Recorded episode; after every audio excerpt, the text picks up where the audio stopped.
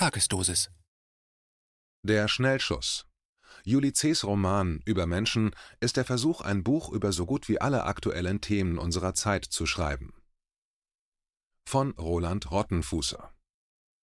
Greta-Fieber, Black Lives Matter, Stadtflucht, Ost-West-Gefälle, Rechtsruck und natürlich ganz viel Corona. Kann man das alles in eine einzige Story verpacken? Der jüngste Versuch der Star-Autorin Juli C. ist in Maßen gelungen auch wenn man von ihr diesmal keine machtkritischen Reflexionen im Stil ihres Gesundheitsdiktatur-Thrillers Corpus Delicti erwarten kann. Eher gleitet C. im Plauderton über die vielen brisanten Fragen hinweg, die ihr jüngstes Werk aufwirft, und kittet mögliche Brüche mit einem menschelnden Harmoniekleister. Gerade in der Versöhnung von Gegensätzen liegt jedoch eine Stärke ihres Romans. Als angenehm erweist sich auch, dass man eines in ihrer Aussteigergeschichte nicht antrifft: Übermenschen. Juli C. verarbeitet in Über Menschen mindestens zwei zentrale Themen: Corona und Rechtsradikalismus. Die Handlung des 400-Seiten-Romans ist so nah an unserer aktuellen Lebenswirklichkeit, dass es manchmal schon wehtut. Zitat: Mit den Klopapierpackungen links und rechts unter die Arme geklemmt, fühlt sich Dora wie die Karikatur eines deutschen Corona-Bürgers. Zitat Ende. Weite Passagen des Buchs klingen, als wären sie kritischen Zeitungsessays zum Thema Corona entnommen. Wie oft haben Kritiker gegen Schriftsteller aber den gegenteiligen Vorwurf erhoben: Sie trauten sich an die brisanten tagesaktuellen Themen nicht heran und flüchteten ins Allgemeinmenschliche. Der Titel des Buchs knüpft zunächst an Juli C.'s Erfolgsroman Unter Leuten (2016) an, zu dem 2018 sogar eine Serie gedreht wurde. Da die Autorin seit 2007 im Dorf Barnewitz in der Brandenburger Peripherie lebt, dürfte sie in beiden Romanen eigene Erfahrungen verarbeitet haben der Titel Über Menschen deutet einerseits an, dass im Buch über Menschen geredet wird, andererseits spielt Friedrich Nietzsches Begriff Übermensch und sein Bezug zu den Herrenmenschenphantasien der Nazis mit hinein. Zum Verständnis muss ich die Romanhandlung kurz skizzieren. Raus aus dem Corona-Stress Dora, eine junge Werbetexterin, flieht im Jahr 2020 aus Berlin in die brandenburgische Provinz, nachdem ihr Lebensgefährte Robert zum Corona-Experten und somit zu einem unerträglichen Gedankenpolizisten mutiert ist. Zitat: Es war Liebe auf den ersten Blick, als hätte er heimlich schon jahrelang auf das Virus gewartet. Alles hört auf ein Kommando, jeder Zweifel wird zur Meuterei. Endlich denken alle dasselbe, endlich reden alle über dasselbe. Endlich gibt es verbindliche Regeln für eine außer Kontrolle geratene Welt. Zitat Ende. Der Roman schildert die beklemmende Stimmung in Corona-Deutschland recht anschaulich. Zitat: Eine junge Mutter schrie einen Jogger an, er solle nicht so heftig atmen. In manchen Fenstern verkünden Fahnen, wir bleiben zu Hause. Diese Menschen waren Teil von etwas, auch wenn Dora nicht wusste wovon. Sie saßen hinter den Fahnen und hofften, dass es in Berlin nicht so schlimm werden würde wie anderswo. Zitat Ende. Hier wird auch der Unterschied zwischen Stadt und Land zum Thema. Dora nimmt an, dass die Pandemie tatsächlich zu einer Renaissance des Landlebens führen könnte, weil Homeoffice auch im Niemandsland geht und man sich hier draußen irgendwie freier fühlt. Fast so, als würde das Virus gar nicht richtig existieren. Nur ein überreizter Albtraum der Metropolen. Mein Nachbar, der Nazi. Sie mietet ein Haus mit Grundstück, versucht sich mit großen Anlaufschwierigkeiten in der Kunst des Renovierens und des Gartenbaus. Nun kommt erschwerend hinzu, dass ihr direkter Nachbar, Gothe genannt, ein Neonazi ist, der dem Bilderbuch entsprungen zu sein scheint. Ich bin der Dorfnazi, verkündet er unverfroren zur Begrüßung. Dies ist keineswegs ein schlechter Scherz, denn wenn im Garten des Seriengrillers Party ist, tönt schon mal das Horst Wessel-Lied an Doras linksgrün urban sozialisiertes Ohr. Gothe war, wie sich herausstellt, an einschlägigen Überfällen auf Asylbewerberheime beteiligt gewesen. Das Irritierende am weiteren Verlauf der Handlung ist nun, Gothe verhält sich im persönlichen Umgang mit seiner Nachbarin grundanständig. Unaufgefordert hilft er ihr immer wieder bei handwerklichen Aufgaben im Haus und bei der Anschaffung benötigter Gegenstände. Wegen des rauen Charmes ihres Nachbarn schafft es Dora nicht, sich in gebührender Weise von dem Nazi abzugrenzen. Zum Schlimmsten kommt es zwar nicht, Dafür freundet sich Dora besonders innig mit Gothes kleiner Tochter Franzi an. Sie rutscht auf diese Weise unversehens in eine Mutterrolle hinein. Von Nachbarn werden die drei deshalb teilweise schon als Familie wahrgenommen. Der Gesundheitszwang Wenn man sich über Menschen vorgenommen hat, weil man über das Stichwort Corona gestolpert ist, geht man an den Roman vielleicht mit überhöhten Erwartungen heran. Julie C. hatte mit Corpus Delicti schon 2009 eine sehr wirkungsvolle Dystopie über eine Gesundheitsdiktatur veröffentlicht. In einem fiktiven Zukunftsstaat wird Gesundheit darin zur höchsten Bürgerpflicht. Es gibt ein vorgeschriebenes Gesundheitsprogramm, dessen Einhaltung streng überwacht wird. Kern der Staatsideologie ist die Annahme, die Menschheit habe die Krankheit lange zu Unrecht angebetet, was sich sogar in der Verehrung des Gekreuzigten im Christentum zeige. Man kann durchaus eine Brücke von dem Roman zur heutigen Corona-Politik schlagen, in der Hygienekonzepte dominieren, Nicht-Infektion andauernd nachgewiesen werden muss und vom Staat sehr rigide Eingriffe in die Freiheit verhängt werden Natürlich bestehen auch Unterschiede zwischen dem Romanregime und der heutigen Situation in Deutschland. In letzterer fokussiert sich ja alles ausschließlich auf die Vermeidung einer bestimmten Krankheit, während andere gesundheitliche Störungen, vor allem psychische, sogar einen günstigen Nährboden finden. Das Spiel mit der Angst Im Mai 2020 brachte sich Julie C. dann tatsächlich in die aktuelle Corona-Debatte ein und verfasste eine Schrift mit dem Titel Fragen zu Corpus Delicti. Darin schreibt sie: Zitat, Sicherheit bedeutet nicht, dass jede Form von Risiko eliminiert werden muss. Zitat Ende. Es sei festzustellen, Zitat, dass demokratische Freiheiten aus Sicherheitsgründen eingeschränkt werden und die Ängste der Bevölkerung trotzdem oder gerade deswegen weiter anwachsen. Zitat Ende. Schon im April 2020 hatte C. in einem im Spiegel veröffentlichten Aufruf zusammen mit anderen prominenten Autoren eine rasche Beendigung der Lockdown-Politik gefordert. Die Unterzeichner hielten Covid-19 für Zitat nicht gefährlicher als die Grippe Zitat Ende und beklagten, dass Zitat die Grundrechte für die gesamte Bevölkerung in manchen Bereichen fast auf Null gesetzt Zitat Ende würden wie mutig C.s Vorstöße waren, kann man daraus ermessen, dass unter Prominenten zum Thema sonst bis heute weitgehend Schweigen im Walde herrscht. Die Angst, als Corona-Leugner abgekanzelt zu werden und einen irreparablen Image-Schaden zu erleiden, grassiert offenbar.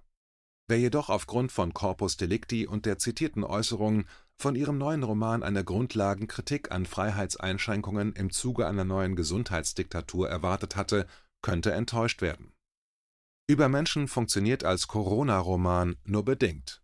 Zumindest ist das Buch diesbezüglich halbherzig, als wolle C. die Fans ihrer bisherigen ziemlich frechen machtkritischen Äußerungen bedienen, die Anhänger des derzeit dominierenden Corona-Narrativs aber auch nicht zu stark provozieren.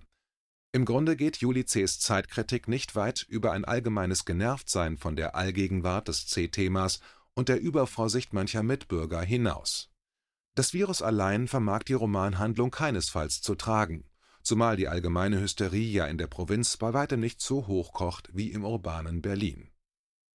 Übermenschen im Unterhemd Als weitaus ergiebiger erweist sich demgegenüber die Nazi-Handlung.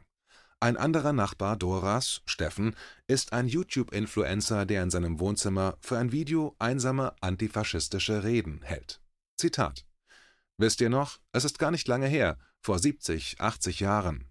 Da wart ihr Übermenschen, da wart ihr Herrenmenschen, blonde Rassehengste auf dem Weg zur Weltherrschaft. Heute sitzt ihr am Campingtisch. Hinter euch der Bauwagen, vor euch ein warmes Bier. Ihr raucht polnische Zigaretten, salutiert vor der Reichsflagge und malt eure eigenen Personalausweise. Übermenschen im Unterhemd. Zitat Ende. Als Steffen dann fortfährt, Zitat, ihr seid der Abschaum, den ihr immer ausrotten wolltet, Zitat Ende, spürt Dora, sie kann emotional nicht mehr mitgehen, wenn einem Menschen wie Gothe, so viele Fehler er auch haben mag, die Würde abgesprochen wird. Dora hat sich durch die Konfrontation mit der Wahrheit über die Klischees des urbanen Multikulti-Milieus hinaus entwickelt. Sie beginnt, und niemand ist darüber irritierter als sie selbst, Rechte zu verstehen. Durch ihre Nachbarn konnte sie einen Blick auf die geheime Unterseite der Nation werfen. Zitat Kaum zu glauben, dass sich ein stinkreiches Land Regionen leistet, in denen es nichts gibt. Keine Ärzte, keine Apotheken, keine Sportvereine, keine Busse, keine Kneipen, keine Kindergärten oder Schulen. Keinen Gemüseladen, keinen Bäcker, keinen Fleischer. Regionen, in denen Rentner nicht von der Rente leben können und junge Frauen Tag und Nacht arbeiten müssen, um ihre Kinder zu versorgen. Zitat Ende. Sie schließt, Zitat, Wer aufbegehrt, wird verunglimpft, als dummer Bauer, als irgendwas Leugner oder gleich als Demokratiefeind. Zitat Ende. Die Menschlichkeit des Monsters Als Dora Gothe nach einem Autounfall verletzt auffindet, denkt sie für einen Moment darüber nach, ob es überhaupt lohnt, das Leben eines Menschen mit derart beklagenswerter politischer Einstellung zu retten. Natürlich tut sie es doch. Zitat Versuchter Totschlag, gefährliche Körperverletzung, mit einem Mal spielt das keine Rolle mehr. Hier liegt ein Mensch und Dora freut sich, dass er atmet. Sie streichelt den Nazi-Rücken und den Nazi-Kopf und klopft schließlich vorsichtig auf die Nazi-Wange. Zitat Ende. Formulierungen wie Nazi-Wange deuten darauf hin, dass solche politischen Zuordnungen in Anbetracht der kreatürlichen Verwundbarkeit aller Menschen absurd wirken. Wie sich herausstellt, leidet Gotha an einer lebensbedrohlichen Krankheit, die periodisch zu Ohnmachtsanfällen führt. Durch diese Nachricht verlagert sich Doras Aufmerksamkeit noch weiter weg von politischer Rechthaberei hin zum universell Menschlichen. Der Rockstar Sting sang in seinem Lied Russians mitten im Kalten Krieg We share the same biology regardless of ideology. I hope the Russians love their children too. Deutsch Wir teilen die gleiche Biologie, unabhängig von der Ideologie. Ich hoffe, auch die Russen lieben ihre Kinder. In ähnlicher Weise öffnet auch ein Kind Dora den Zugang zur Menschlichkeit des Monsters Gothe. Zitat. Aber da kommt Franzi gelaufen. Sie kauert sich neben ihren Vater und rüttelt ihn an der Schulter. Weinend ruft sie seinen Namen. Und da geschieht noch etwas. Das Erkenntnisgetriebe schaltet in den nächsten Gang. Es geht nicht darum, wozu man fähig ist. Es geht auch nicht darum, wer was verdient hat. Nicht einmal darum, für oder gegen Nazis zu sein. Das Zauberwort heißt trotzdem trotzdem weitermachen, trotzdem da sein. Trotz allem liegt da drüben ein Mensch. Zitat Ende. Jenseits von Gut und Böse. Es ist kurz gesagt ein Roman, der der christlichen Botschaft näher ist, als man es erwarten würde, speziell der Geschichte vom barmherzigen Samariter. In vielen Sonntagspredigten wird sie in dieser Weise gedeutet. Es ist egal, wer es ist, ein Inländer oder Ausländer, ein Glaubensbruder oder Andersgläubiger. Dein Nächster ist immer der, der dich gerade braucht. Sehr hellsichtig beschreibt Julie C. ihre Zerrissenheit auch in einer Szene, in der Dora und Gothe gemeinsam einen Baumarkt besuchen. Ihr neuer Freund packt ihr ungefragt einen Blumenstock in den Einkaufswagen. Zitat Natürlich steht nirgendwo geschrieben, dass Neonazis keine Hortensien mögen. Komisch ist es trotzdem. Eine Bedrohung des lebenswichtigen Irrtums, man könne das Gute und Böse spielend leicht auseinanderhalten. Zitat Ende. Freilich macht sich die Autorin angreifbar, wenn sie die Blumenliebe eines Rechtsradikalen lobt, die Situation seiner Opfer, vor allem Flüchtlinge, jedoch unbeleuchtet lässt. Einen Denkanstoß bietet der Roman aber dennoch. Nach meiner Einschätzung hat Juli C. hier nicht den Corona-Roman unserer Zeit geschaffen. Die Handlung würde auch ohne dieses Thema gut funktionieren. Im Ganzen ist Über Menschen eher der Versuch einer literarischen Verarbeitung des zwischen 2015 und 2019 virulenten Rechtsrucks, der sich schon unmittelbar nach der Wiedervereinigung als speziell, aber nicht nur ostdeutsches Problem angedeutet hatte. Die Fremdheits und Überlegenheitsgefühle des linksintellektuellen Städters gegenüber dem tendenziell fremdenfeindlichen Milieu der provinziellen Systemverlierer werden von C. hier selbstkritisch beleuchtet und in einer so einfachen wie ansprechenden Botschaft aufgehoben: Man kann Gut und Böse eben nicht so leicht auseinanderhalten. Das war ein Beitrag aus dem Rubicon, Magazin für die kritische Masse KenFM ist crowdfinanziert und unabhängig. Leiste deinen Beitrag zu freier Presse und unterstütze unsere Arbeit finanziell. Wenn du zukünftig keine Beiträge verpassen willst, abonniere den KenFM Newsletter und installiere dir die KenFM App für iPhone und Android.